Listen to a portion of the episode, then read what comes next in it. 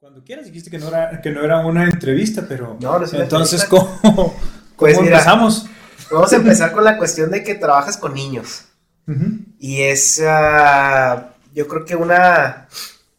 te- eh, eres, eres profesor. Estuviste a cargo del, de una preparatoria del eh, TED de Monterrey, ¿verdad? Sí, correcto. Yo, bueno, trabajé en el, en el TEC de Monterrey y estudié. Y, y bueno, como muchos egresados salí, tenía como que una gran deuda con el, con el TEC. Ajá. Y- De las dos o... La deuda económica, este, la, la- la deuda moral. Podría haber vivido con ella. Todos los Sin que salen del TEC conocemos el sentimiento. Eh, pero tuve la, la fortuna de pues, estar en contacto con, con profesores por ahí, el profesor Marco Martínez. eh, me invitó a que le ayudara a todos los otros profes a empezar a trabajar en lo que fue la implementación de tecnología en el aula. Esta escuela pues, fue, fue pionera en, en eso, en la implementación de tecnología. Pero pues de repente llegó una orden de Monterrey y todos tienen que entrarle. Y había personas que, que no. A mí me, me parecía increíble cómo yo estuve encargado de enseñarles ¿no? a, a todos los profes. Y bueno, algunos más fácil que otros, pero por ahí una maestra a la que, bueno, esta es una computadora, que perfecto. Y le tuve que decir, mira, este es un mouse. Y nada, sí. Eh, eh, bueno, se escriba su nombre. Sí. Y así como si fuera sí, sí, sí o yo, Gilberto que no sabía dónde estaba el espacio. O sea, era una persona que no había agarrado tampoco una máquina de escribir. Sí. Eh, entonces, pues como que ahí empezó mi contacto con la educación. O sea, con, con profesores. Sí. Eh, co- cosa que súper raro. o sea, no, no sé qué tan común sea que uno cuando está estudiando piense, ah, yo, yo, yo voy a como que abandonar mi carrera de ingeniero industrial y de sistemas ¿sí? para hacer algo relativo a la educación. O sea, yo, yo para nada. O sea, eso era así como que te decía de, de lo de la deuda porque, pues bueno, el acuerdo era que ellos me, me descontaban una mensualidad de lo que les debía y me daban maestría. Yes. Entonces, pues era bastante, bastante feliz con ese, Sí. con ese acuerdo. Ajá. Y estoy haciendo una maestría en administración de la ingeniería, fue la, la primera que hice, mientras trabajaba con profesores y me empezaba a gustar la educación. Eh, estuve ahí, fui, pues, tenía que tomar cursos de aprendizaje basado en problemas, de aprendizaje basado en proyectos, de muchas de las, de las teorías de, de cómo debe ser el, el aprendizaje o cómo cómo encauzarlo para que te para que te atraiga. O sea, todavía es algo que no logramos um, solucionar. O sea, cómo, cómo hacerle para que, para que todos se, se- sientan atraídos por algo. O sea, hay ahorita una de las cosas que, que suena mucho es que el aprendizaje debe ser significativo. Entonces, pues bueno, eso me, me fue gustando. Y me llevó por un camino que ahora me tiene, pues como, como director estatal de, de un programa que se llama Aloha Mental Arithmetic. Este, este programa es un, es un programa que nace en, en Malasia hace 25 años y trabaja con niños. Entonces, de- pa- pasé de, pues, de trabajar con, Con adultos. con adultos, con- pero no, no solo con adultos, o sea, son, son adultos que, que- que enseñan, que, que- Sí, uno claro. pensaría que, que están muy enfocados, ¿no? Pero de, de repente también te das cuenta que... Sí, se va. Fíjate que ahí en la, en la cuestión de. yo, yo también viví muy, muy fuerte esa parte donde los profesores realmente se tuvieron que meter de lleno con la cuestión tecnológica, porque estuve haciendo prácticas en una, una preparatoria y secundaria de, en, en IT, y parte de ello era implementar el sistema Blackboard, eh, Ujú. que es el sistema educativo donde los profesores suben las tareas, comunicación con alumnos y todo. Y había un desfase importante entre la expectativa de la escuela en cuanto al manejo de la tecnología y el conocimiento del profesor en cuanto a la misma tecnología. Entonces la interfaz profesor-plataforma estaba muy deficiente al punto, así como tú comentas, a mí de repente me hablaba y decía, oye, es que mi computadora no prende. Y esto como que no prende. Y al principio, pues, o sea, das mucho el beneficio de la duda, ¿no? Y empiezas a ver cosas, pues, este, complicadas. Y después te das cuenta que nunca prendieron el monitor. o, Sí, sí, sí. o así la, la típica que, oye, es que, por los disquetes de tres y media, ¿te acuerdas de ellos, no? Es que grabo, o sea, grabo mi archivo y no, no graba. Se me hace que se borra en el disquete, no sé. Llegas y revisas y primero revisas el disquete, que todo estuviera bien. Ya después agarras la onda y dices, a ver, enséñame cómo le está grabando. Está en su, archivo Word, meten el disquete, lo sacan y te dicen, ya, o sea, pues que ya debe ser guardado. Entonces ahí era una situación donde el maestro no tenía la culpa porque a él lo estaban pidiendo que, fuera capaz en algo que no había sido capacitado. Y los programas de enseñanza no existían como para, para traer los profesores de punto A a punto B. Claro. No, sí, y digo, todavía se, todavía se batalla, o sea, llegas, como, llegas como profesor y, y no es tanta esa, esa capacitación. Y a veces la parte técnica creo que la hemos solucionado bastante bien. O sea, la mayoría de las personas ya son, eh, se sienten a gusto enfrente de una computadora y, le pueden picar y sacar. Y, Hay barreras que ya, se, ya se pasaron. Eh, pero el, el conectar esa tecnología con una pedagogía didáctica, o sea, con una manera de enseñar, con, con una serie de, de estrategias para que lo que tú sabes o lo que existe como conocimiento llegue a los chicos o, la habilidad llegue a los chicos o a las personas, pues todavía sigue siendo, sigue siendo bastante grande. O sea, combinar esas dos cosas resulta, resulta un reto. Aquí te platicaba de, de Aloha porque, pues bueno, Aloha lo que hace es que entrena el cerebro, es más como un gimnasio. Entonces, pues pasamos de, tratar de, enseñar temas como, como historia, porque tenía que apoyar a los profesores en, todo eso, a entrenar a los niños. De, trabajamos con chicos desde 5 años hasta a los 13 todavía pueden empezar el programa, pero, pero todavía podemos tener chicos de 17 años, que en algunas escuelas, por ejemplo, menonitas, tenemos los más, los más grandes son de 16. Eh, a que entrenen su cerebro. O sea, que, el cerebro se ponga fuerte, que, sea más ágil. Y entonces, pues bueno, eso, eso requiere de, pues, de un método, de una estructura, de, ciertas tecnologías, que, en este caso, para este método, pues no son tecnologías computacionales. Porque a veces nos vamos mucho con, o sea, y me ha tocado por mi, por mi puesto, pues platicar con, con directores y con maestros con líderes académicos y que, van muy de acuerdo con la apuesta, con la apuesta hacia la tecnología. O sea, vamos a darles iPads a los niños, vamos a darles eh, computadoras, computación. Y nosotros estamos muy del otro lado, muy de, ok, vamos a enseñarles primero a que prendan el cerebro. Después, lo de la tecnología, lo de cómo usar la computadora, se va a dar más adelante cuando tengan una base sólida de cómo cómo utilizar esa gran computadora que tenemos todos, que está ahí a nuestra disposición. A mí me, pues me encanta ver a, niñitos cómo van evolucionando. Es más, hasta los 5 años, de cuando empiezan su proceso, al año, de repente ya los ves que se pueden concentrar más en las cosas. Y caramba, ¿qué, se, se, puede necesitar más ahorita en estos tiempos?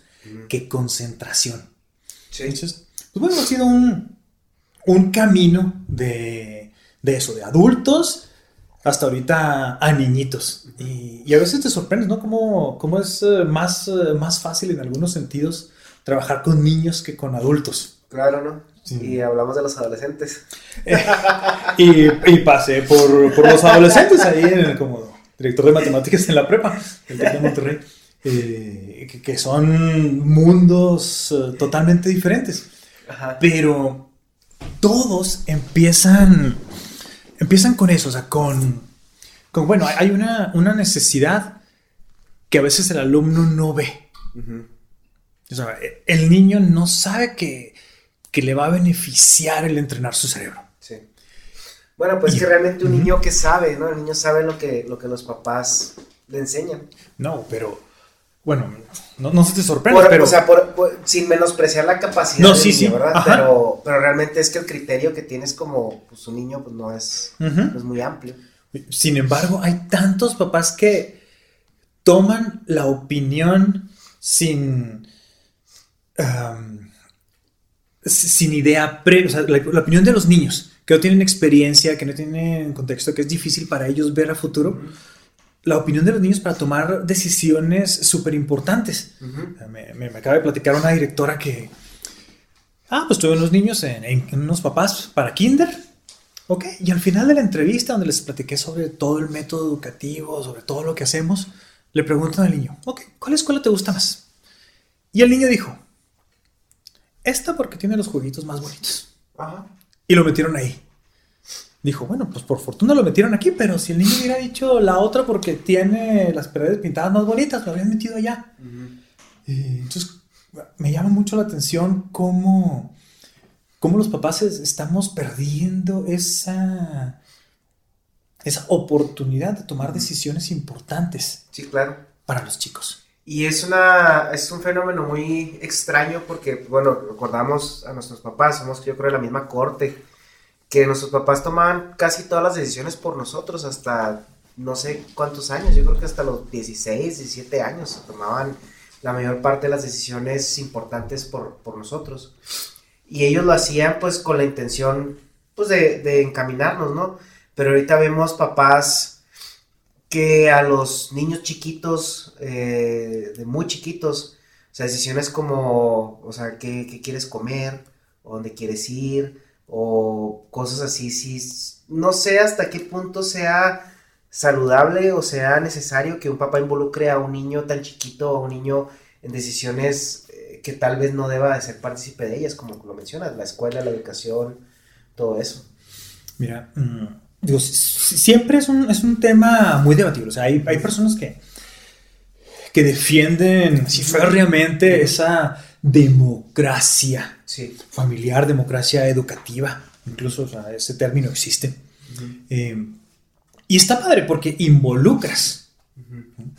Pero, pero yo en lo particular sí, sí creo que que si bien debemos eh, tomar en cuenta al chico, también debemos encaminarlo en, esa, en esa participación. Porque, pues la verdad, el ser humano a, esas edades, estoy hablando donde más tengo experiencia, digo, 5 a 13 años, ah, las decisiones que tomamos no están viendo el gran panorama de las cosas. Ah, acabo de platicar con una con una amiga muy querida que me dice que va a meter a su hija a secundaria. Y ella cree que meterla en, una secundaria es la mejor opción por nivel académico, por seguridad, por infraestructura, por varias cosas. Pero su hija quiere irse a otra secundaria porque allí van sus amigas. Sí, claro. Y ya. O sea, e, esa es. Y, y ahorita me, me comentas que es un problema familiar que y me dice, ¿sabes qué? Yo ya, pues decidí darle la oportunidad de que vaya a esa secundaria. Yo me quedé chino, o sea, ¿cuántas de esas decisiones como familia terminamos tomando o cediendo por, por puntos de vista de, un adolescente o de un niño que, no tiene la experiencia o el panorama para tomar las, decisiones? Em, entonces, pues bueno, ¿qué, hay, qué, hay que hacer? O sea, nosotros eh, en, en Aloha pensamos que, las personas deben primero como que eh, entrenar su, cerebro, o sea, que, que, tengan un cerebro capaz de concentrarse en las cosas, porque a veces platicas con, adultos incluso, ¿eh? no, no, más niños. y pum, se, pierden, se pierden rápido, incluso cuando tú estás platicando con alguien, tú mismo estás pensando en, ah, tengo algún pendiente, tengo esto, ah, después de eso le voy a preguntar otra cosa.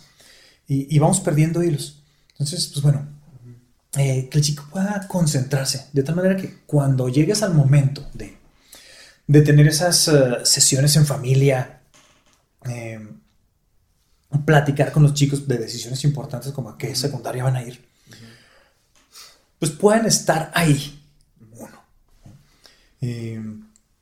que, pues, que tengan un cerebro capaz de, de, ver las cosas como son.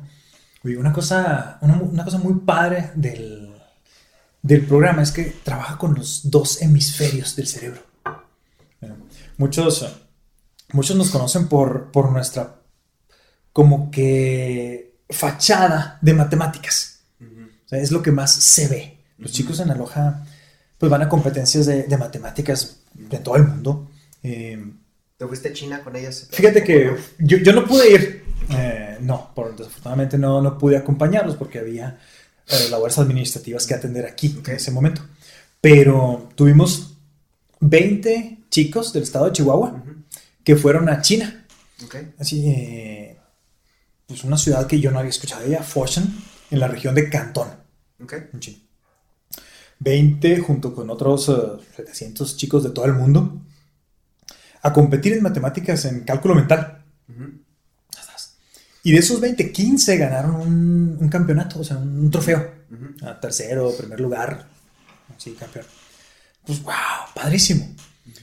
Pero, pero una cosa muy, muy padre es cómo, cómo llegan a, a ese punto los niños. O sea, porque atrás de, de lo que son esas, esas matemáticas, que es lo que puede ver la, la gente, Sí. el programa es para que el chico desarrolle su agilidad mental.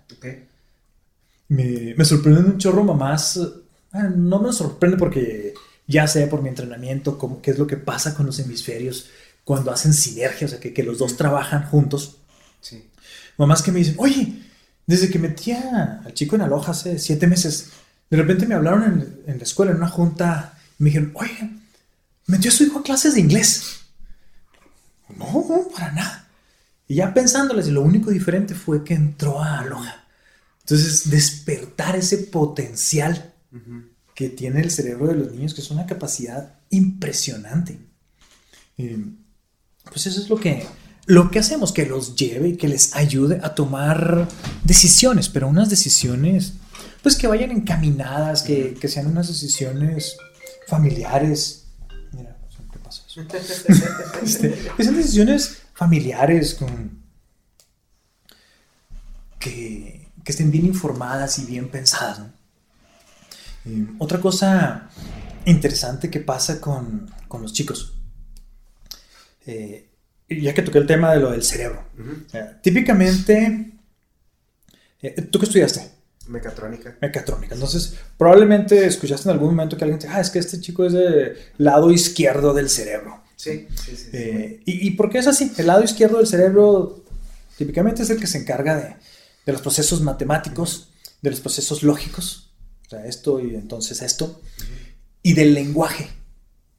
Entonces, pues ese lado rules así para, para todo lo que es la escuela. Entonces dejamos muy de lado, muy así, al lado derecho, que, que es el que piensa con imágenes, es el de la creatividad, eh, y lo dejamos para las clases de artísticas. Pues lo que estamos tratando de hacer aquí es que, que los chicos utilicen ambos hemisferios. Entonces el, el programa de es bien padre porque trabajamos con un abaco. Entonces uno dice, ah, ¿cómo que un abaco? O sea, esas son eh, herramientas Del siglo anterior. Sí, si no es que más. Sí. Y, y en efecto, o sea, es una herramienta ya de varios siglos. Eh, un abajo japonés, muy padre. Y empiezan a trabajar con él y les enseñamos los métodos de hacerlo. Pero luego le decimos, ok, eh, imagínate que está frente de ti una fichita, o sea, vela. Entonces, para los adultos, como que es más o menos fácil ver una ficha enfrente de nosotros. Para los niños es muy sencillo. Muévela para arriba. Ah, ok. Ahora mueve otra ficha. ¿Cuántas fichas hay arriba? Dos. Wow. Acabas de hacer tu primer suma con un abaco mental. Y después de eso, pues empiezan a hacer más de esas sumas pequeñas, sumas grandes. Eh, de repente tenemos chicos ya en últimos niveles donde les preguntas, oye, dime la raíz cuadrada de 4000, quién sabe qué. Dime cuánto es 37 al cuadrado. Dime cuánto es 57.823 entre 17. Pum, pum, pum. Y, y la gente y las mamás, como que, wow, se quedan así impresionadas. Eh, eh, eso es como que lo que nos ha abierto mucho como que el mercado. O sea, que le abre los ojos a, a las mamás que, a ver, a ver, a ver, ¿qué, qué, qué, qué, qué pasó? Luego ya cuando platiquemos con, con los directores con las mismas mamás sobre todo lo que se necesita para poder hacer eso. Y es eso, es que los dos hemisferios del cerebro estén trabajando. Porque al decirle, imagínate una fichita, esa fuerza es el lado derecho, es el de las imágenes. Pero el lado izquierdo tiene que recopilar la información del lenguaje con el que se lo dijiste y tiene que, hacer el output del resultado. Entonces están trabajando los dos y es bien para porque el derecho de las imágenes es mucho más veloz. El izquierdo, que son los conceptos, por ejemplo, un círculo. Eh, si te explico lo que es un círculo, aquí nos estamos como 15 minutos en tratar de explicarte el concepto de un círculo. Pero si te muestro un círculo, ¡pum! Ya lo entendiste. Sí. Así funciona nuestro cerebro. Entonces, los directores, mamás, se quedan impresionados cuando ven a un chico hacer esas, esas sumas, esas multiplicaciones, raíces, fracciones, que, que tanto batallamos. Em, y las hacen con un abaco mental, con imágenes, con el lado derecho. Entonces, genial porque están fortaleciendo un músculo. O sea, como el jugador de básquet que se pone a hacer pesas. Está fortaleciendo sus músculos para jugar básquet mejor. Aquí estos chicos con las matemáticas, que es lo que se ve, están fortaleciendo su, músculo, el cerebro, el lado derecho, que es también el que se encarga de la creatividad. Entonces me toca ver eh, chicos como, como Natalia, te platicaba hace un rato, esta chica tiene un canal de YouTube con más de 40 mil seguidores, eh, donde ellos me dicen, mira, Natalia ha sido campeona del mundo tres veces, pero lo más importante que hemos visto probablemente sea la creatividad que ha ido desarrollando. Y ahí pues es un, es un, caso muy evidente. La niña tiene, tiene su canal donde hace cualquier cosa que se le ocurre y te enseña a hacer manualidades, te enseña esto, te, ves el mundo desde su punto de vista, en muchos sentidos. Pero tenemos muchas, eh, muchas historias y, y, lo que se proyecta con eso es una de las cosas que más me da satisfacción, o sea, cuando eh, el, el impacto que puede tener chicos que están formando su cerebro de una manera eh, con, más, con más creatividad, con más agilidad, con más precisión, ¿qué van a poder hacer cuando les toque ser los tomadores de decisiones? Es una situación de desarrollo muy integral, por lo que escucho.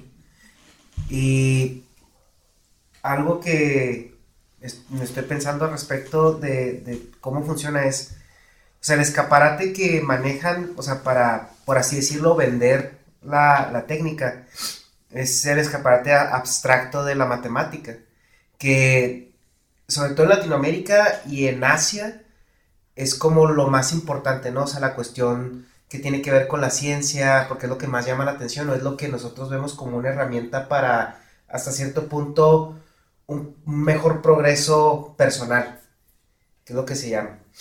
Y el, la cuestión con, eso lo, lo usas para vender como el, proyecto, pero a, la vez estás desarrollando así como casi casi en el, en, el background, estás desarrollando la parte creativa y la parte más integral del niño, ¿no? Que es, o sea, como tú comentas, la cuestión este, eh, eh, pues de, la, creatividad, las imágenes, estar este, siempre eh, trabajando esa parte del cerebro y más importante aún comunicando las dos, porque luego ves, pues, personas o niños que tienen muy desarrollada la parte creativa y a veces no conectan con, lo otro. Entonces que siempre hay un desbalance muy fuerte porque no hubo un desarrollo integral.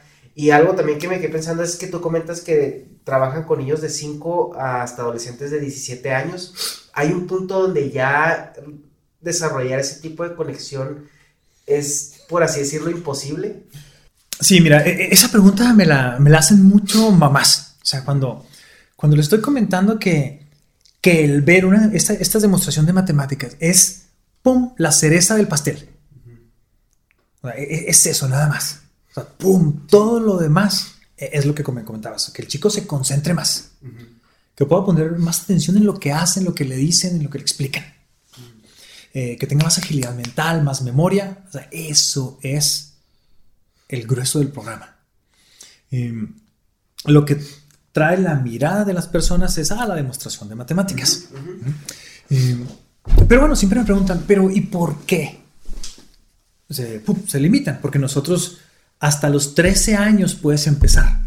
O sea, si llega con nosotros un niño de 14, ya no puede empezar. Resulta que el cerebro, pues bueno, de, de bebitos, pues cualquier cosa que aparece enfrente de ti, tu cerebro está haciendo conexiones con sus neuronas, está aprendiendo, está formándose. Y así va pasando el tiempo y súper padre. Pero pues por ahí de los 18 años, más o menos, las conexiones que se hicieron en el cerebro ya están. Lo que sigas aprendiendo, lo que sigas desarrollando, pues prácticamente ya es sobre una base ya construida. Que eso se ve también cuando quieren aprender el primer idioma después de su idioma natal, después de los 18, o quieren, quieren aprender también a tocar algún instrumento musical sin antes previa exposición a la música, ¿no? Sí, completamente. O sea, tu cerebro ya está de una manera. Em, mira, ahorita que comentaste de, y de idiomas. Eh, en mi segunda maestría que la hice en, Estados Unidos, en, Wisconsin, tomé cierta parte de, idiomas, porque yo estuve ahí enseñando español. Los pasé de profesores y luego a español a chicos de, primeros semestres en la universidad. Y, ahí me dieron capacitación en idiomas. Y me, comentaban justo eso, o sea que eh, los niños antes de los 5 años, si, si se cambian de país o algo, como que sigue siendo, el idioma sigue siendo casi que, casi que materno. Sí. Pues, ya tienes dos, dos idiomas maternos, qué padre. Eh, pero ya después de eso ya, ya se hicieron las, las conexiones y ya vas a tener una persona que hable con cierto acento, a menos que, que, sea muy, muy capaz y superdotada de alguna manera. Pero eso es lo, lo, típico. Entonces aquí en Aloha vemos, vemos eso, vemos cómo, cómo la madurez del cerebro sea en ese punto. Entonces dijimos, bueno, nuestro programa dura cuatro años para completarlo. Entonces vamos a de 17, 17, 18, le restamos 4 años, a los 13 pueden empezar. Porque siempre que platicamos con un papá, pues mira, tu chico va, va a hacer conexiones neuronales más fuertes, va, va a poder concentrarse más. Y para poder hacer eso, necesitamos que su cerebro sea todavía maleable. Entonces, de repente nos preguntan las mamás, bueno, y o sea que nosotras ya no. Pues no. Una vez contesté eso y se pusieron muy tristes, entonces cambié mi respuesta. dije, pues bueno, ya no es lo mismo. Eh, sin embargo, eh, eso fue hace, digo, cinco años cuando empezamos. Para ese momento acababa de Aloha, Internacional de, de, sacar una propuesta de programa para adultos. Nos la presentaron al año siguiente, la veo. Y me parece muy, muy interesante. Ahorita estamos eh, trabajando en, arrancarlo aquí en Chihuahua. Para, pero, pero ¿cómo si los adultos ya no van a tener esa, esa plasticidad cerebral? Bueno, pues resulta que sería más o menos como si yo digo, ¿sabes qué? Me, no he andado en bicicleta, pero me gustaría ser campeón del Tour de Francia, así que voy a comprarme una mejor bicicleta, voy a empezar a entrenar. ¿Cuáles son mis posibilidades ahorita ser campeón del Tour de Francia? Pues realmente no. Sí. Pero sí me puede ayudar muchísimo ese ejercicio para muchas áreas de mi vida. tener más energía, subir las escaleras, estar corriendo, jugar con mis hijos. Eh, verme mejor. Bueno, ese mismo principio aplica para el músculo que está dentro de nuestra cabeza, que es el cerebro. Cuando terminas la carrera, pues ya no, terminas y ah, pues tu cerebro está como que al máximo, o sea, porque estuviste pasando por exámenes cada 15 días, exámenes finales, quizzes, este, sorpresas, todas esas cosas que hacen de la vida estudiantil una delicia. Eh, sales y, bueno, pues te consigues un, trabajo y buscamos o caemos en una como que área de confort. Entonces nuestro cerebro hace las cosas que necesita hacer. Si los que éramos ingenieros y los pasábamos haciendo integrales y cosas así, pues ya nomás usamos Excel.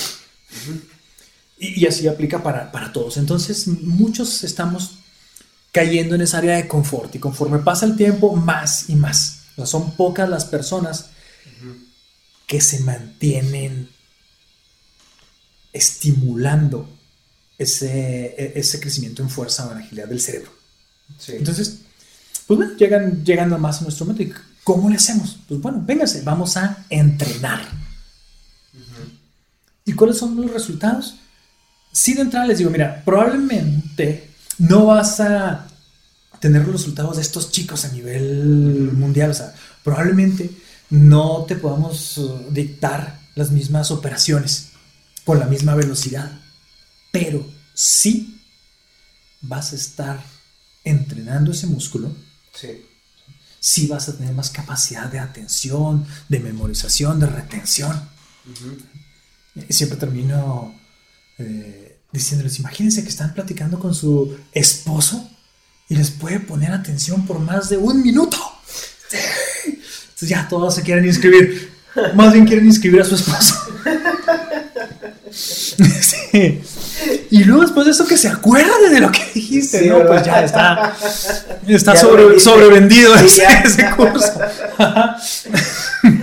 Eh, entonces, claro que se, que se puede para adultos, pero regresando a lo que es el, programa de alojamiento Arithmetic, ese, pues bueno, es una, es una propuesta para niños donde queremos aprovechar ese talento que ya traen. Oye, esa es increíble. No, sé qué tan familiar estés, pero cualquiera en educación sabe lo que es la prueba PISA. Es una prueba que ponen a nivel internacional, la OCDE, en todos los países que, que, nos podemos saber el nombre. Y se aplica cada cuatro años. Y cada cuatro años, pues sale que que México, ¿cómo crees que nos fue en matemáticas? Pues estamos liderando, pero al revés, ¿no? estamos liderando, pero al revés. Ok, excelente respuesta. Este, siempre cuando la pregunto, me, me, responden, me responden de una manera más florida. Siempre, siempre hay alguien que. Vela y cosas de, ahí para abajo. Entonces, así sí sabemos cómo nos va. Me llamó la atención que ahorita dijiste: en Latinoamérica nos importa mucho sí nos importa, o sea, sí todos sabemos que son importantes, pero no hacemos nada y es, más, hacemos cosas en contra. Es bien típico que, que en una familia sea lo más natural para el papá o la mamá decirle a los niños, no, hombre, a mí me iba súper mal en matemáticas. Y pum, son mensajes. O sea, como ese hay un montón. Quizá más sutiles, como, mañana tengo examen de matemáticas. ¡Ah, estudiar! Sí. Pues le das un nivel así como que de... Eh, de justificación. Mm. No, y es algo muy general y cultural porque, bueno, pues yo recuerdo pues desde la primaria, ¿no? O sea, venías exámenes eh, que les dabas más importancia que otros y por lo general eran las, las, ciencias duras, ¿no? Lo que es la física, la matemática, más bien las abstractas, porque realmente también yo ahí comentaba con un amigo que tengo un problema con el modelo educativo actual que digamos que no está mal, pero ya yo siento que ya está muy atrasado, porque ves los modelos educativos en, lugares como por ejemplo Finlandia, ¿no? que eh, supuestamente son donde tienen eh, el modelo educativo más, más ah, eh, al corriente que hay con las necesidades o con, con, las investigaciones que hay, por así decirlo, ¿no? Y ves niños de sexto de primaria hablándote cuatro idiomas sin acento. O sea, a mí eso me, parece primero que es una, les da una ventaja competitiva más importante que a lo mejor saber la historia universal hasta ese momento, ¿no? Hablar idiomas, porque eso también, ahorita lo que comentas que el, cerebro maneja, cada hemisferio maneja partes diferentes. Siento que también hablar un idioma te conecta a las dos partes, en, hasta cierto punto porque no estás relacionando una forma de expresión con un idioma inconscientemente como lo hacen en países de, de monolingües. Entonces, cuando estás en una situación ya de, más políglota, tu cerebro no, no encasilla o no casa sonidos con letras o, expresiones con idioma. Entonces, el, la persona se vuelve más polifacética en, cualquier otro ámbito. Y eso también conecta muy bien con la música, conecta muy bien con las, las eh, ciencias abstractas, todo eso. Ahora, su, su, programa se enfoca, por así decirlo, en la cuestión matemática. Pero el approach que tiene también se puede extrapolar hacia otras disciplinas, ¿no? Eh, totalmente. Mm, mira, es. De repente comento, ¿no? Mi, mi, experiencia. Eh, en algún momento de una de mis maestrías hice un análisis y le pregunto a los chicos de prepa: Bueno, ¿qué van a estudiar? Ok. Y la mitad me dijo algo. Perfecto. Pero la otra mitad, 51%, me dijo, yo voy a estudiar algo que no tenga que ver con qué crees. Con matemáticas. Con matemáticas. O sea, no, sabían que iban a estudiar, pero los habíamos de alguna manera vacunado con eso. Entonces ahora les pregunto a las mamás y, a los directores, ¿para qué carrera les sirve a una persona el tener un cerebro más ágil, que se puede concentrar en lo que hace, que tiene más memoria y que se puede conectar sus hemisferios? Y siempre sale el, primero, no, pues para ingeniería física, algo, ¿no? Este, ok, sí. Pero la verdad es que eso se extrapola hermosamente a cualquier cosa. O sea, si, si el chico decide ser chef, pues ok, entonces va a tener la capacidad de concentrarse en todo lo que está pasando en su cocina, en que los platillos salgan al mismo tiempo y estén a la misma temperatura. Tener conciencia de todo lo que está sucediendo. Va a poder entenderle a su asesor de finanzas cuando le hable de expansiones, de esto, del otro. Va a tener la creatividad para diseñar esos nuevos platillos, esas nuevas presentaciones que le traigan más clientes. Imagino que también tiene que ver con elocuencia, con creatividad en el idioma, o sea, en expresarse y todo eso. Totalmente, o sea, cuando, cuando tienes ambos hemisferios bien conectados, o sea, el, lado izquierdo se va, se va, a encargar de la estructura. Y el lado derecho va a ir viendo el cómo, el, el, el, qué decir, el cómo decirlo, el, ir sacando toda esa información o vivencia que hayas tenido. Hace, hace unas semanas eh, me tocó estar en uno de nuestros eh, colegios, eh, Hamilton. Y uno de los chicos, campeón mundial, le pues dio la mitad de la plática a los papás de... Y fue pues una delicia verlo y escuchar también la participación de la mamá donde decía, es que mi hijo era sumamente introvertido. O sea, era, era difícil que, que le preguntaras algo y te contestara más de un sí o un no. Sí. Y ahora estaba ahí parado frente a más de 50 papás explicándoles la importancia que, tiene la estructura familiar para el desempeño del niño. Entonces este chico pues, está, en, secundaria y fue trabajando en, eso, en el sentirse bien. Y de hecho hacia ese punto que uno quería, quería llegar. Eh, las matemáticas como que se prestan mucho para sentirnos mal. Por eso muchos alumnos llegan al momento de decidir carrera con no y ya. Es que también las matemáticas son blanco-negro. O sea, no hay como. Siento que en las ciencias sociales hay todavía más margen a, tomar en cuenta opiniones, ideas, que tienden a estar bien o, está, o, no estar bien o no estar mal. Simplemente es una idea o una opinión. Pero la matemática es dura. O sea, o, está bien o está mal. Ok, e, e, eso sí es verdad, sí está o bien o mal. Sin embargo, hay muchas maneras de manejarlo. Em, pues nosotros los, es más, desde, desde el lenguaje que le dices al chico, eh, nosotros no le decimos, eh, tienes tantos males, errores, te equivocaste, todo está como que palabras prohibidas por, por franquicia. Lo que decimos es fallos. ¿Cuántos fallos? ¿Cuántos fallos? Ok, ok. Y, y es lo mismo, eh, tratamos de darle ese mismo sentido como si estuvieras jugando básquet y fallas. ¿Qué haces si fallas? Tratas de ir por el rebote, vas, juegas, eh, lo vuelves a intentar, o sea, estás jugando. Entonces, sí, en efecto, o sea, pum, desde un punto de vista numérico, estuvo mal. Pero el llegar a ese resultado te permitió entrenar. Sí. Igual, haz de cuenta que estás en el gimnasio y estás haciendo tus repeticiones y la octava no subió. Y ya llega y, y te la levanta. Y en efecto, esa octava fue ah, un fallo. Sin embargo, todo lo que tuviste que hacer para llegar a esa 8 fue lo que te hace que la siguiente semana hagas 9. Entonces, estos chicos eh, están así. O sea, van como que viendo aún sus fallos de una manera positiva. Sí. Entonces se van sintiendo bien con las matemáticas y van sintiendo ah, que se concentran más.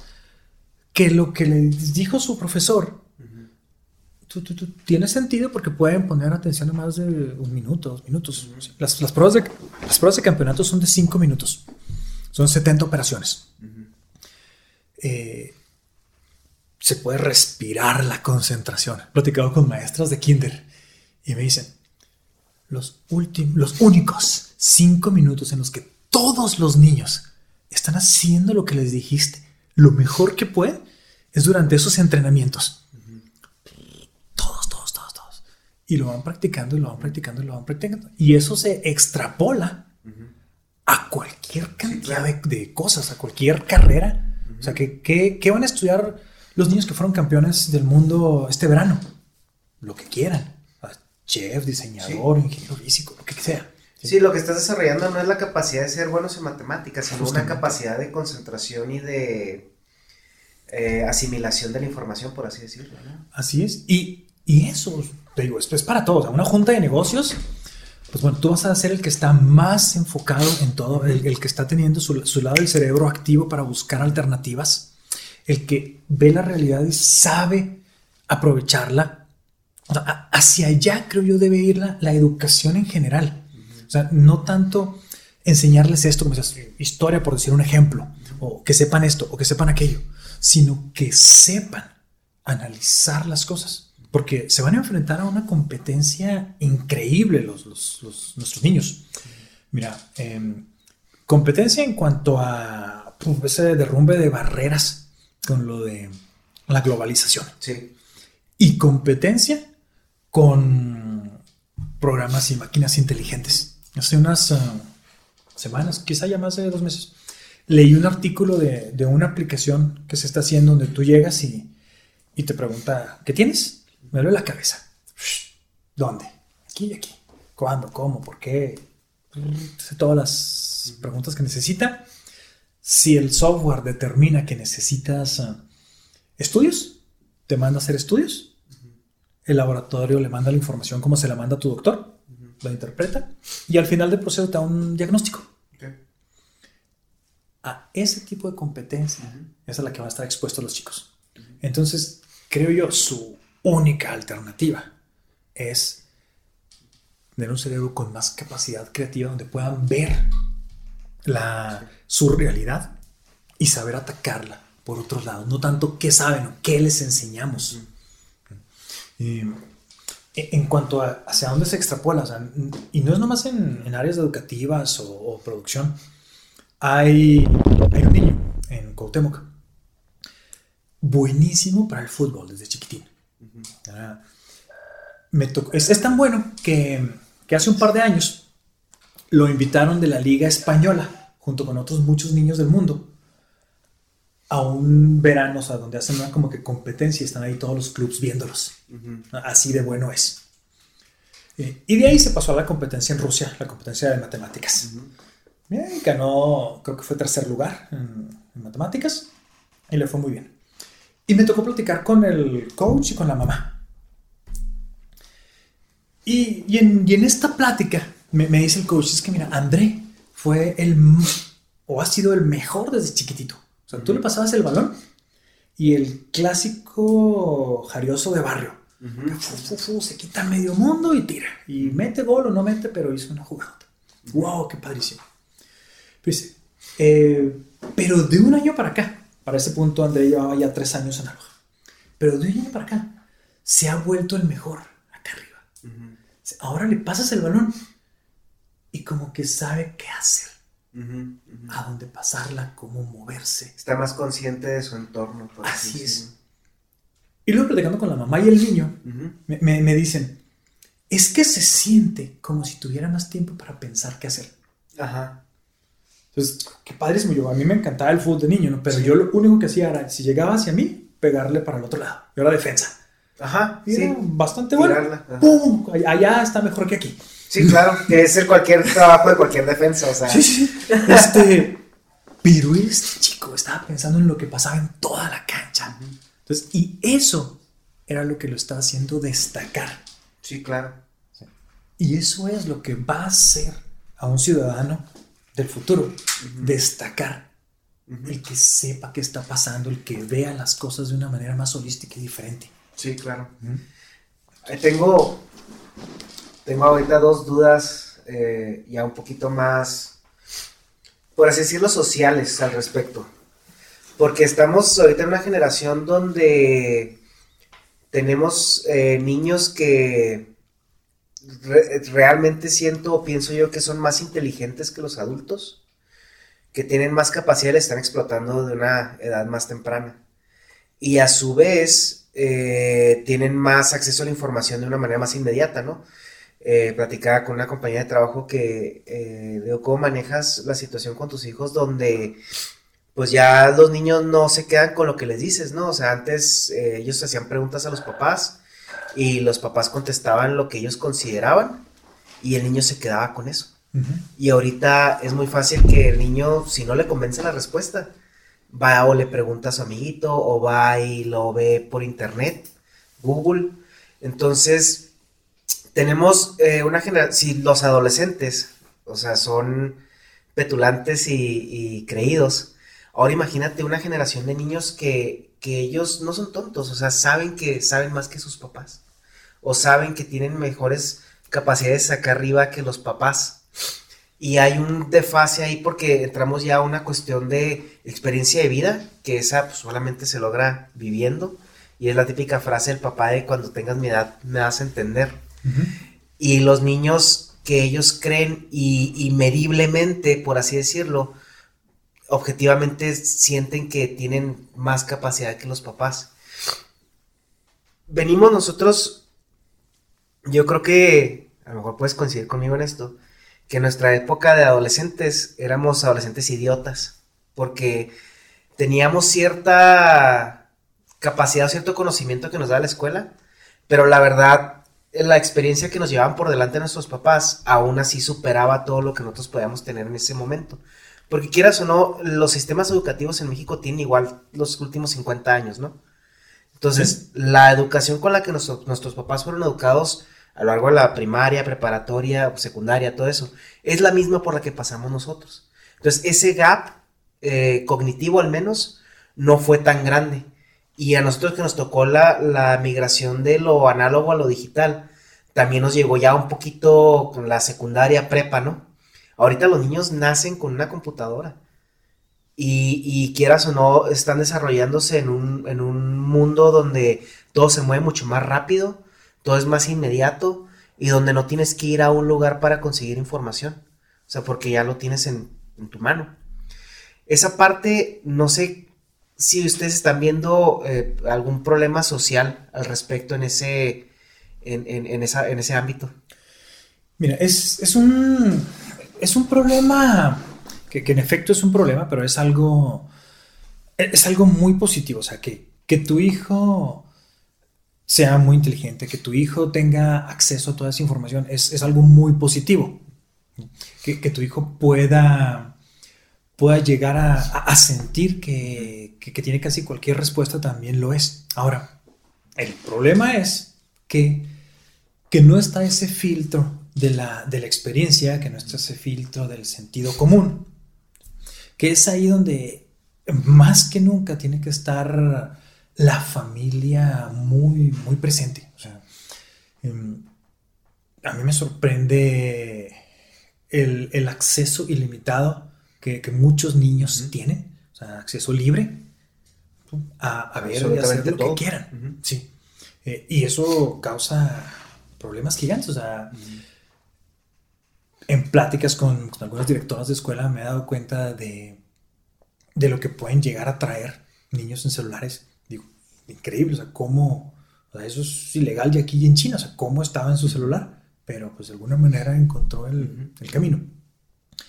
Eh, pero también he visto eh, exposiciones increíbles de chicos que, que, tuvieron que investigar algún tema eh, y que lo hicieron a través de un, de, un, de un, sistema y de un método dirigidos bien por sus maestros y, y a veces padres de familia también, donde no nada más fue ir a investigar sobre era Egipto, cuáles eran los faraones, cuáles eran los dioses de Egipto, qué cultivaban, porque eso está ahí, sino cómo, cómo le hicieron para llevarnos, meternos, hacernos sentir uh -huh. como, como, una persona que, que, que vivía en, en Egipto. Uh -huh. eh, y bueno, todo eso lo hicieron gracias a todo ese contacto que tienen con la sí. información. Ahorita, uh, uno de los grandes retos de, de, la educación es que existe una conexión con, con el mundo, de persona a mundo. Entonces, normalmente estaba el gran filtro de que lo que nos llegaba a nosotros era lo que sabía el maestro, uh -huh. que, que, típicamente pues, debía estar muy relacionado con el libro de texto. Sí, claro. Ahora, pum, hay una conexión directa, accesible a todo el mundo, a todos los niños, hacia el, el conocimiento en general. Entonces, ahora la labor de, de, maestros y padres de familia es casi como agentes de vialidad. Uh -huh. O sea, cómo se mueve esa información, por dónde se mueve, hacia dónde están las vueltas. Yo creo que ahorita el reto como padre es gestionar de una manera más eficiente la información que, que, que trafica, ¿no? En, en cuanto a, a, los hijos y enseñarles a distinguir, o sea, o, o poder darse, da, darse, cuenta cuál es lo, lo, real y cuál es lo que... Te decía ese, ese filtro de, de, la experiencia y sentido común, o sea, ah, ahora más que nunca eso de los valores es súper importante. Y como papá también ahora ya no es, tengo la respuesta a todo, ¿no? Ya es, ya, ya yo creo que un papá tiene que como dar el pasito para atrás y decir, ok, no sé, pero vamos a ver. Pero vamos a verlo. Ajá. Y, y, tal vez a, a través uh -huh. de ese ejercicio mostrarle al niño cómo llegar a la respuesta que está buscando de una manera correcta. El adulto, el papá, tiene a un niño que no solo eh, es más inteligente, sino que se, su, su, inteligencia está desarrollando más temprana edad porque está sobreestimulado. Uh -huh, claro. Y, y, te comentaba que eso es, eh, que, que, eso es un, es un problema porque nosotros lo dejamos que sea o, o lo tomamos o no tenemos las, uh, las medidas para evitar que se convierta en un problema. Uh -huh. eh, la verdad, sencillamente es como si, si a mí me ponen a manejar un carro de esos superpoderosos, seguro me voy y me estampo. ¿Por qué? Porque es demasiada potencia la que tiene, porque no sé cómo manejarlo. Entonces, como papás nos enfrentamos a ese cambio de paradigma, donde pues nuestros papás y abuelos hacían las cosas de cierta manera y le decían a los niños qué hacer y pues más o menos por ahí iba la cosa. Como decías, la educación era más o menos lo mismo. Sí, ibas viendo avances, pero pues a un ritmo, ¡pum! De repente... De la estructura es, es, la misma, por así decirlo. Uh -huh. Sí, es sí. memorización y, y, y completamente casi a veces sin contexto. Sí, sí, y de repente, pum, de una generación a la otra, pum, tienes un montón de, de chicos, de adolescentes con, con, mucho acceso a todo, uh -huh. eh, con, con, con, falta de, de, de, concentración, de sentido común, pero, pero que pueden eh, alcanzar uh -huh. cosas que, que, eran muy difíciles para nosotros sí, claro. hacer. O sea, tenemos casos de de chicos que, no sé, emprendedores que han hecho grandes negocios del reciclado. Ah, oh, qué padrísimo. Y otros niños que, que, de repente están metidos en cosas uh, súper oscuras. Uh -huh. Entonces, es un problema por, por esa, esa falta de preparación, creo yo, de, lo, de los papás. ¡Pum! De repente, ¿qué, qué pasó? ¿Cómo, ¿Cómo le hacemos? Ni, ni siquiera hubo oportunidad de hacernos esa pregunta porque ya estaba pasando. Sí. Entonces, pero bueno, ahora, pues, ¿qué, ¿qué, hacer ahora? Niños chiquitos, pues bueno, hay que irnos, hay que irnos preparando, hay que, irnos, hay que ir viendo cómo hacerle. Eh, nosotros, una, una, de las cosas que, que, hacemos es no centrarnos en, en lo que es la, parte técnica, la, parte meramente matemática o, de concentración del niño. Eh, nos gusta mucho la socialización, porque de repente vemos muchos adolescentes muy perdidos en su, en su aparatito. Eh, tenemos un, método que, que, bueno, tiene juegos al inicio, matemáticas, entrenamiento para el cerebro y juegos sociales. Eh, muchos de competencia, pero eh, siempre tratamos de darle el giro a la competencia, que sea una competencia un poco colaborativa, una competencia como de equipo contra el resto del mundo. ¿Cómo, cómo les va allá? ¿Cómo les va aquí? Porque creemos que va a ser súper importante que sepamos trabajar en equipo. Eh, otra cosa que hacemos mucho para, para esto de, la exposición de los niños y, y, las decisiones que van a tomar como, como profesionistas o, líderes eh, estatales es darles oportunidad a que fortalezcan, así como con cada operación fortalecen su, cerebro en la parte de matemáticas y de concentración, también darles oportunidad de que fortalezcan la honestidad. Creemos que es una de las partes más importantes de, los valores. Entonces, por ejemplo, hay actividades, eh, bueno, todas las actividades ellos las hacen y ellos las revisan.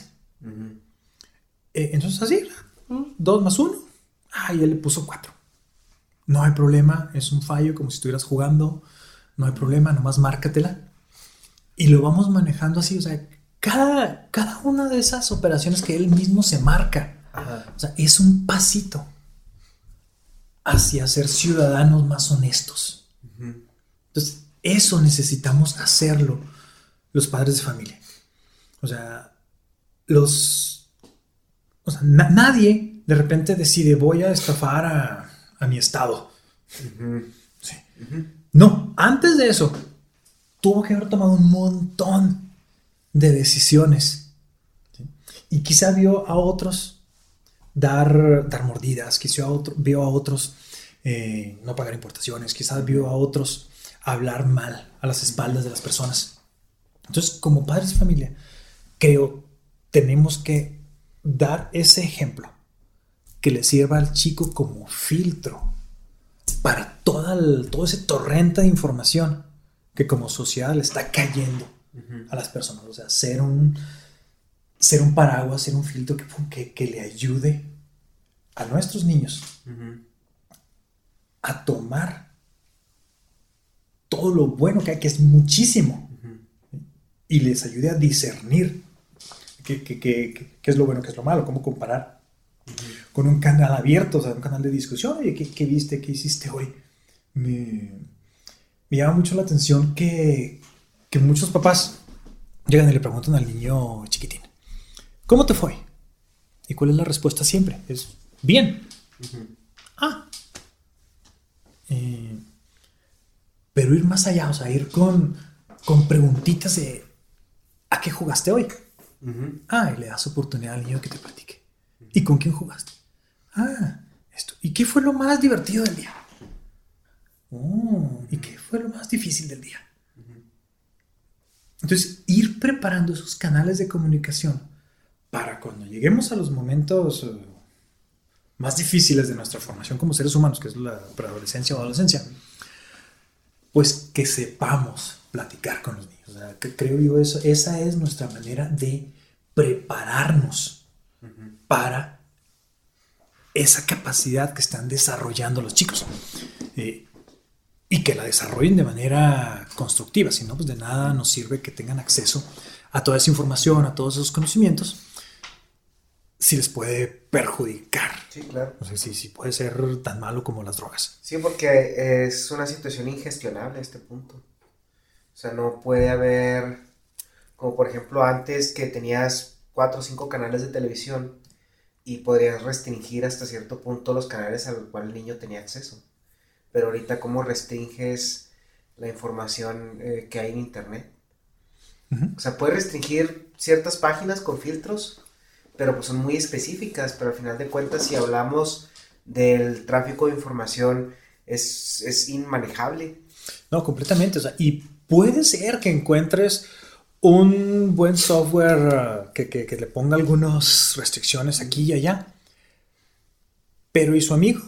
¿Y su compañero? Sí, claro. ¿Y el de enfrente? Es lo que o sea, necesitas trabajar en su sistema de tomas de decisiones. Casi, casi tener una, un desarrollo de criterio muy temprano. Casi hasta cierto punto antinatural. ¿Estás de acuerdo que el criterio en una persona ahorita, o sea, se, consolida después de los 25, 26 años? Que es cuando madura la, corteza prefrontal, que es la, la encargada del criterio, ¿no? Ok, sí.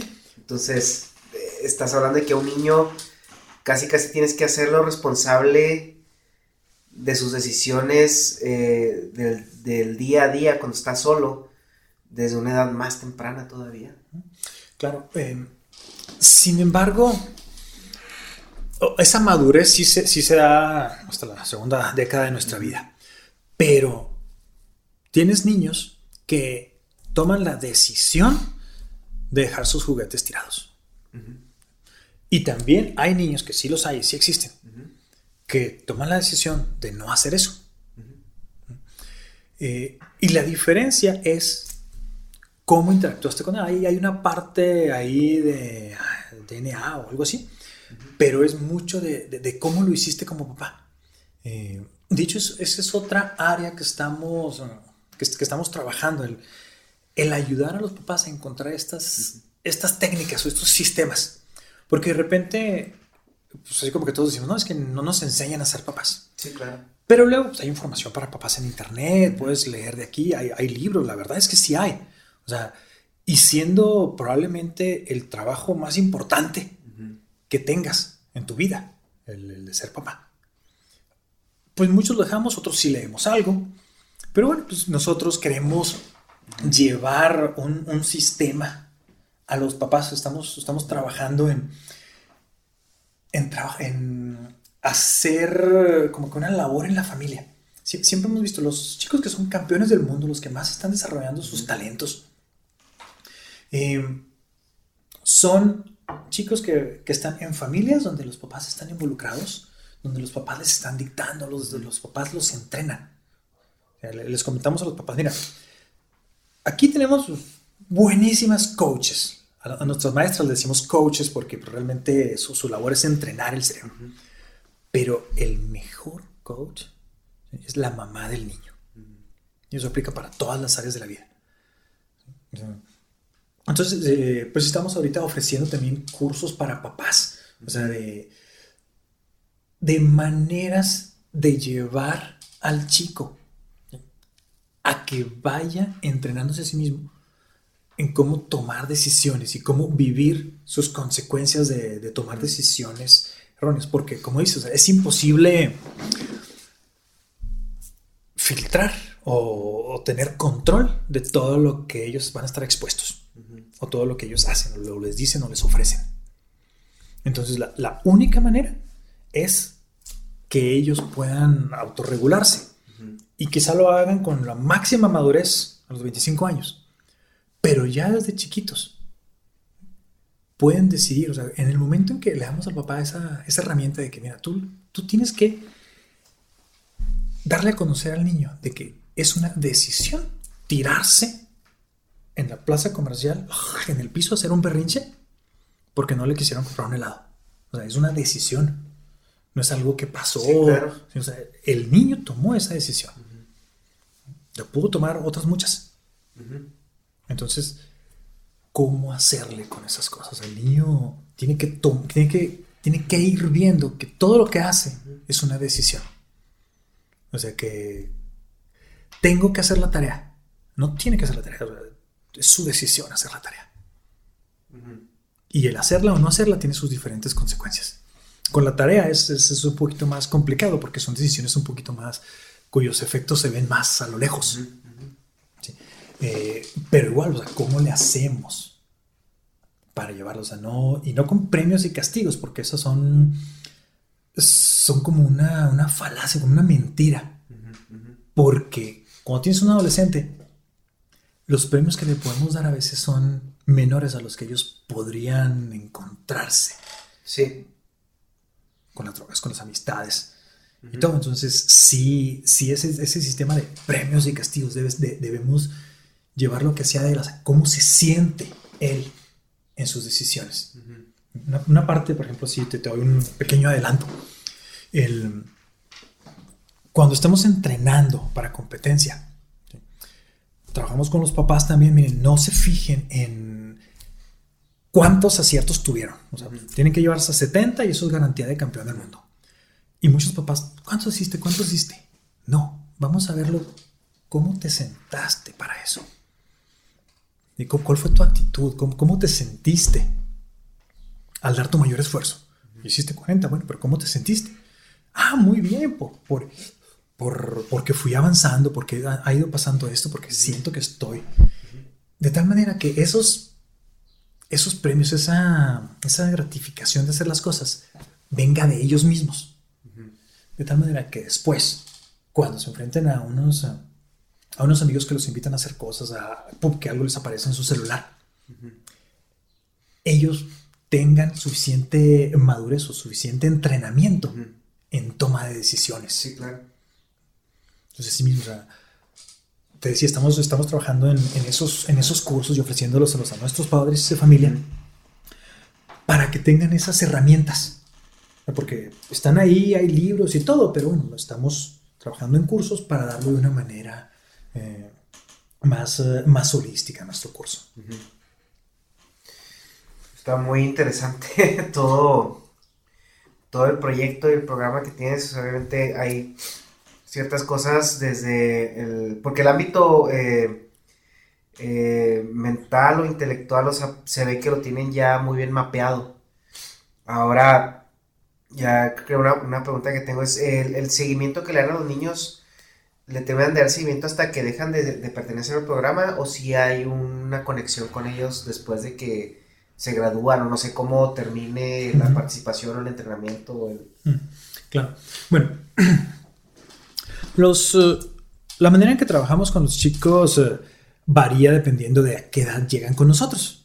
me preguntan, ¿y, cuál es la mejor edad para llevarlo? Ya, o tráigaselo. a esta edad, de 5 años, 13. Pues, Porque están en el, en el, punto todavía en una ventana óptima de entrenamiento cerebral. Los chiquitines eh, entran en un programa de aloja de 5 años en cinco años y van trabajando poco a poquito. Eh, es, es, muy, es muy interesante, a mí me parece un, fenómeno interesante, cómo se quejan algunos chicos de 9, 10 años, porque el programa empieza muy, muy suave. estamos como que en clases de matemáticas, pero empiezan con operaciones de 9 más 1. Es más, no, 9 más 1 está difícil, es más abajo que eso. ¿Por qué? ¿Por qué? ¿Por qué? ¿Por qué? Y sí tenemos que hacer muchas veces uh, ese hincapié en... Tenemos que empezar despacito porque estamos aprendiendo las matemáticas de una manera muy diferente, con otro lado del cerebro, de otra manera de hacerlos. Entonces, si, si empezamos con lo, con lo fácil, pues es sencillo imaginarte una bolita y otra bolita y que eso es un 2. Si ya les empezáramos a poner cosas que ellos ya saben hacer en matemáticas, como divisiones, sería imposible imaginarse todas las columnas de un abaco que se necesitan para una división. Sí. Entonces, necesitamos ir trabajándolo poco a poco. Hay un concepto en la educación que, que es así como que lo que sabe más uno. O sea, que nunca tratas de enseñarle a alguien algo muy grande, muy difícil. No, llévatelo poquito a poquito. o sea, bien parecido a, ok, para para hacer un viaje de mil kilómetros, pues, híjole, ¿cómo le haces? Pues da un paso. Y luego otro y luego otro. Pues así con el cerebro. Ya vas, a, vas a ir trabajándolo poco a poco. Entonces, pues los chicos empiezan toda, toda su formación y pues termina siendo algo así como, como las universidades. O sea, tú, tú tienes a una persona y estás ahí enseñándole cosas, dándole oportunidades. Y cuando se gradúa, pues ah, es así como que un gran sentido de orgullo. Aquí en Chihuahua ya tenemos ah, egresados, tenemos ya las primeras escuelas que empezaron a trabajar con nosotros tienen egresados, como, como Hamilton, algunas escuelas menonitas, que fueron las primeras. Mí me parece muy interesante que la primera escuela en el estado fue una escuela menonita, que uno, que uno como que los, los ubica como tradicionales. Sí, o- muy cuadrados y muy Ajá, o sea, así regeos al cambio. lo No, sea. no, no, la primera escuela fue una escuela menonita. En- Pero tienen muy buena fama de que ellos le, le entran muy duro a la educación, ¿no? Pues tienes el, ¿Es en el Colegio Juárez? ¿O en cuál es? Eh, bueno, eh, em, no, el, co- el, co- el Colegio Juárez, si no me Pues equivoco, es- es de mormones. Ah, cierto, sí, cierto. Perdón. Eh, los, los menonitas sí hay en esa región, pero eh, la mayoría de nuestros colegios están en Cuauhtémoc o en la región de Casas Grandes. Y ahí hay grandes escuelas como La Esperanza, eh, Álvaro Obregón. Y es padrísimo verlos trabajar, o sea, por, por la disciplina propia de, de su sociedad. Eh, le dices a los chicos, vamos a jugar. Ah, se están jugando. Ok, saquen su libro de tareas.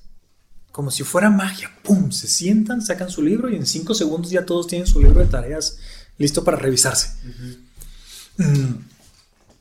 En el resto de México toma un poquito más de tiempo, pero al final de cuentas es una disciplina y los coaches pues saben manejarlo. Pero bueno, pues eh, empiezan así, se gradúan los chicos y después de eso, pues bueno, ya, tu- ya, ya tienen su, su entrenamiento, sabemos que es una, una formación que se queda para mucho tiempo Sí, después. claro. Eh, y, y no lo sabemos nada más de manera anecdótica, que, que lo hemos visto, pero hay estudios científicos. Por ahí una, una doctora hizo uno grandísimo, o sea, con más de 2.000 niños en India. Y una psicóloga les puso un, un test a, a un grupo de niños antes de, de- de empezar su, su formación y la mitad tomaron aloja y la mitad no. Te digo, más de 2.000. Ajá. Y al final les hizo una prueba de, de concentración, de memoria, de agilidad mental a los grupos y salieron mejor. Y lo repitió después de cinco años. Con, con- ya, no, ya no eran los 2000 porque no los consiguió a todos, Sí. pero sí eran como 500. Ok. O sea, muy significativa la prueba. Y sale que esas habilidades se quedan. Me tocó ver un video de unos chicos graduados de mercadotecnia, o sea, que llevaron aloja hacía más de 15 años. Y ay, les dictaban operaciones. tu, tu, tu, tu, y las hacían. Entonces es un entrenamiento que se queda. Y, y se quedan siendo parte de la, de la familia Aloha. Son, son nuestros mayores promotores. Esas, esas familias, esos, esos niños. Entonces, pues no es que se queden en, en con un contacto formal, pero sí está una, una relación que se fue, Sí. que se fue haciendo. o sea, es muy padre el, el manejo que le ha dado Aloha Internacional, es una compañía grandotota, o sea, así nada, nada más para darnos idea, en un país, mm, estos, en Malasia, o sea, hay más de 200 mil alumnos en Aloha. Entonces en el mundo pues, hay muchísimos. Estamos en más de 40 países. Entonces, siendo una compañía tan grande, le da un manejo muy familiar a sus regiones.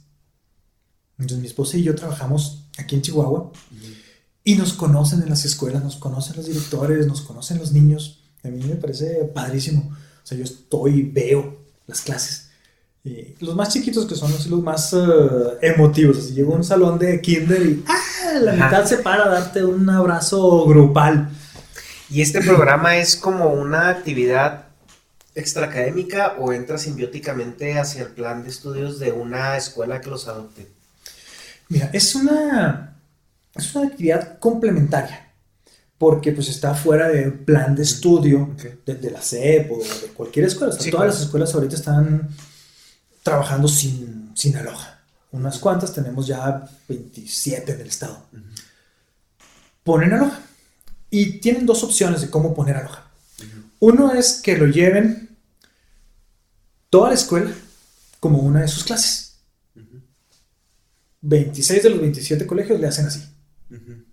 Y lo llevan y acomodamos el horario, les damos media clase, dia- media hora diaria y, y trabajamos de esa manera. Y la otra opción, donde tenemos un- una escuela que trabaja así, es por las tardes.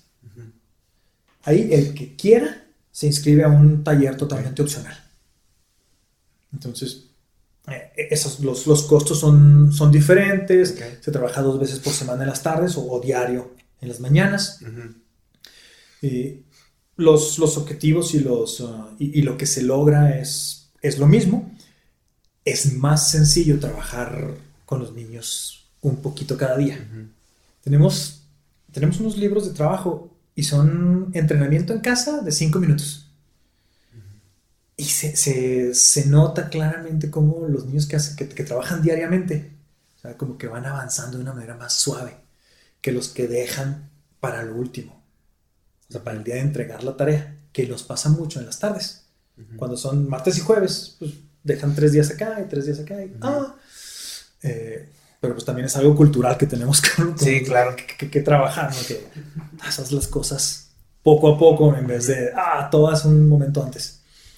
Entonces, esas son las dos maneras que, tenemos de trabajar. Así trabajamos también en un, en un centro donde, como no podemos estar en todas las escuelas o, tenemos algunos ah, retos pues, que no hemos podido sortear para trabajar con las escuelas públicas.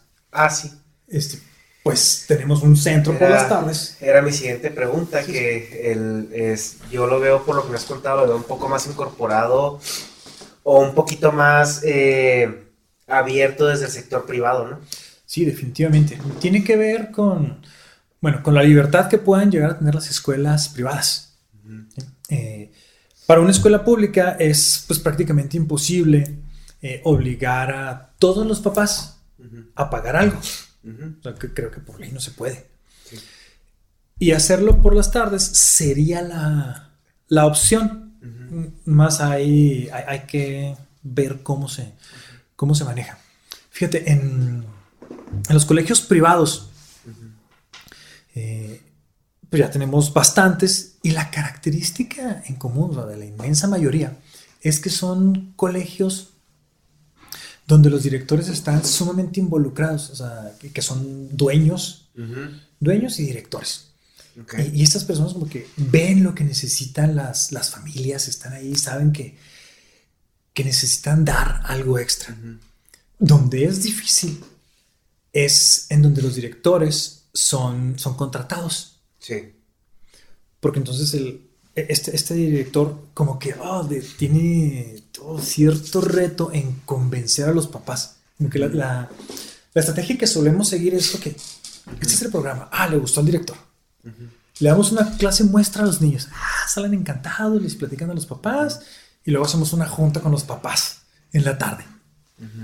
Y y ya, pues ahí se decide si sí se va a dar o no la clase. Que imagino que también ya desde el momento en que hablas de educación privada, es, gente que ya está en otro, en otro escalón socioeconómico, por así decirlo, por lo general.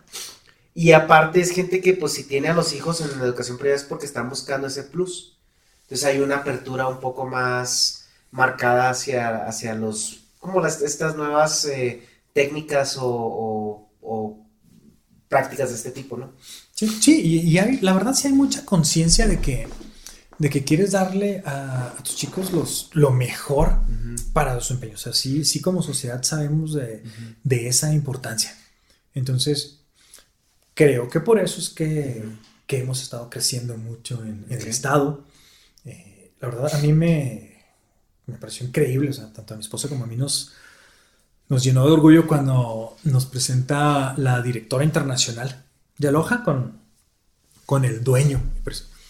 Y, nos dice, mira, él, ellos son una familia Andujo y son la mejor franquicia de México. Por, resultados, por, número de campeonatos que han sacado Y, crecimiento. Entonces, wow, qué padrísimo. Pero todo eso es porque de alguna manera hemos logrado involucrar a las familias como que retomando eso de, híjole, tienes acceso, tienes unos niños diferentes.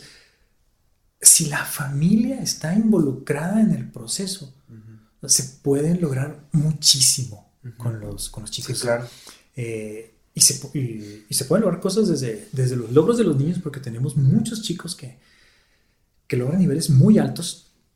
Eh, o sea, mucho más de 20 que fueron los, los que fueron al campeonato de China, pero digo, las características económicas, pues, se hace difícil, no cualquiera puede ir a China. Pero me encanta ver en familia actividades para recaudar fondos. vimos ventas de hamburguesas. Y ahí estaban los papás haciendo hamburguesas. Y luego los niños, era súper padre porque 15 hamburguesas, digo, yo llevé para una fiesta, por ejemplo. Y ahí está uno de ellos. ¿no? Ok, 15 por 75. Tanto. Ah, qué bien, entonces te pago con esto.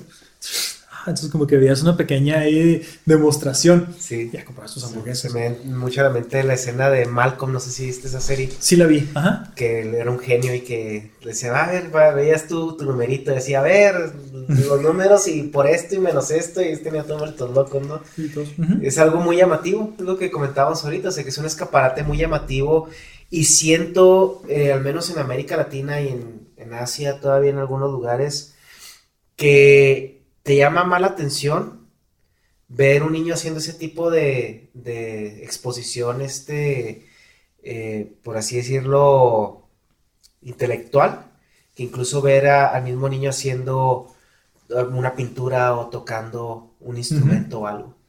Entonces es un muy buen escaparate culturalmente, por como estamos ahorita configurados. Lo- lo- bueno, lo que decías de, de esa importancia que le dan Latinoamérica, Asia, eh, me ha tocado verlo en los, en los campeonatos. Ah, aquí en México, de hecho, estamos un poquito más balanceados en cuanto a eso. ¿eh? De repente los chicos platican con, con los campeones asiáticos y ¿cuántas horas entrenas? Cuatro horas diarias. Cuatro horas. Sí, aquí nuestros chicos entrenan cinco minutos normalmente ya para competencias los que más entrenan 45 minutos, una hora. Diario. Sí, eh, ya, ya el que va a ir a la competencia del mundo, que le gustó, que entrenara con su familia y todo. Pero, pero sí, sí hay una, una visión diferente. En, en Aloha sí entendemos la importancia de una formación holística. De hecho, el programa de lo que es Aloha para cinco años, que es tercero de kinder, eh, a mí me encanta porque es casi, casi, casi, casi nada matemático. Es, es un programa de desarrollo de, de múltiples inteligencias. Entonces, esos chiquitines van a, vamos a ir formando el concepto de números desde sus diferentes habilidades natas. A, a esa edad es mucho lo que, lo que ya traes de cuna, mucho más que, que lo que vayas aprendiendo. Entonces, queremos ir entrenando todas esas. Hay, hay una teoría de inteligencias múltiples que dice que aprendemos mejor si nos explica. ¿sí? Hay un tipo de personas que, que les encanta que les expliquen. Otro que, que tienen que verlo. Sí. Otro que tienen que hacerlo. Y, y así, hay muchas. Hay una, la que más me costó a mí trabajo como que entender, ¿no? Los naturalistas. Eh, pues bueno, hay actividades como por ejemplo, ok, vamos a salir y vamos a poner nuestras manos alrededor de un árbol. Cinco manos, un arbolito.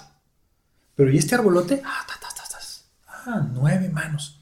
Entonces, para ellos, esos números toman una, un significado mucho más real que, que el explicárselos a todos de la misma Sí. manera. Entonces contamos, hacemos cuentos, eh, bailes, historias, para ir desarrollando cada una de ellas. Llegan a primaria, pum, con un, con un cerebro mucho más balanceado para cuando le vayan a explicar cualquier cosa de cualquier manera. Que eso es responsabilidad, pues, enteramente del, del que está diseñando el sistema de educación. O sea, porque tienes que identificar, bueno, saber desarrollar el cerebro del, del infante, más identificar qué tipo de inteligencia tiene. Claro. eh, y, y no solo identificar qué tipo de inteligencia tiene, sino no abandonar todas las demás. Ujú. Sí tiene esta inteligencia, pero en esa etapa de desarrollo, pues bueno, va- vamos a, a darle, cuando todavía el cerebro es maleable y todo y se puede hacer, todavía está muy lejos de la etapa de especialización. Sí. O sea, sí, en efecto, si el niño es tan bueno eh, en, en su inteligencia plástica, pues bueno, probablemente sea padre que sea escultor o, o que sea cirujano o, o algo donde tenga que, que hacer eso. Eh, pero por lo pronto, vamos a entrenar todo su cerebro porque todas esas inteligencias hacen sinergia, o sea, el desarrollar una te jala Sí. a las otras. ¿Qué es lo que comentabas de este chico que, que jugaba fútbol, no? o sea, cómo este programa este, se, se, acopló de una manera, pues muy, eh, vaya, o sea, muy buena o sin, como lo que llaman en Estados Unidos, el seamless, de una manera muy, muy orgánica hacia su talento por el deporte. Sí, justamente, o sea, le ayudó en su, en su visión de campo, le ayudó en su capacidad de, procesar las posibles alternativas. que, eso es lo que queremos hacer. Al final de cuentas, cuando seamos eh, profesionistas o mucho antes, tenemos opciones. ¿Cuál es mi decisión? Entonces, si nos podría resumir el programa de Aloha en como lo que se enfoca en desarrollar, ¿qué sería? Mira, el, programa de Aloha se enfoca en que el chico desarrolle su capacidad para concentrarse. En su capacidad para memorizar cosas, sobre todo, sobre todo en imágenes, un poquito más con el lado derecho. Y que lo haga de una manera rápida y precisa. Eso va a tener consecuencias muy padres, como creatividad, como cálculo mental, como toma de decisiones en, momentos, como autoconfianza. De eso es de lo que se trata el programa. Trabajamos con esos tres pilares, concentración, memoria, agilidad mental, y dan como resultado el cálculo mental, que es lo que piensan todos que es nuestro objetivo. Sí. Sí, por eso te hice la pregunta para, para disasociar porque si van a buscar videos, van a encontrar niños haciendo operaciones. Y la idea aquí es disasociar ese concepto de que no es, no es matemáticas, no es cálculo, no van a aprender y a desarrollar matemáticas per se, sino es una consecuencia de este otro tipo de, entrenamiento. Justamente, o sea, llegan, llegan más que, ay, mi hijo es muy bueno para matemáticas. Ah, pues tráigaselo, va a ser una, herramienta para, para, expresarse y todo, pero seguramente sus matemáticas de la escuela eh, van a ser muy diferentes. Aquí, de hecho, aquí nomás trabajamos con la aritmética. esa es nuestra herramienta. No hacemos geometría, no hacemos trigonometría, no hacemos áreas. No, no, no. Solo porque nuestro objetivo es entrenar el cerebro. Entonces, y la aritmética resulta que fue una herramienta suficiente para nosotros y, y, con eso tenemos. Eso nos separa de de muchos otros programas. Siempre nos preguntan, bueno, ¿cuál es su diferencia de Aloha Mental Arithmetic con X? Los objetivos principalmente, la forma, hacemos juegos, eh, el sentimiento del chico. Em, tengo sobrinos o tuve sobrinos en, en otros programas matemáticas que en verdad los tenían que empujar para llevarlos. Típicamente el chico en Aloha se siente bien, se siente contento, sabe que va a hacer juegos, sabe que va a estar en competencias Puede ser que le guste más o menos, pero, pero está ahí, el, hacerlo, bajar un poquito esa, esa barrera cognitiva que, les inculcamos a los chicos con las matemáticas. Sí, claro. Bueno, pues muchas gracias. ¿Algo más que quieras agregar?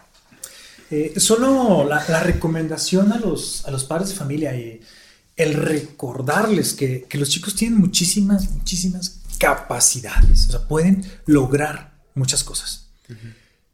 Y como padres de familia, tenemos la oportunidad de ayudarlos, encaminarlos para que los logren. O sea, hace un rato te comentaba los resultados nacionales de México en pruebas internacionales de, matemáticas en el hoyo. No es por falta de talento. Es por falta de un, un sistema, una herramienta que les ayude a desarrollarlo. Estamos desperdiciando muchísimo el talento de nuestros chicos. Aloha es una herramienta que puede ayudarles a desarrollar esa capacidad. Te agradezco que me hayas invitado. No, no, muchas gracias por estar aquí, por tu tiempo. Ya llevamos por las casi las dos horas, entonces aquí podemos durar otro rato como siempre, ¿no?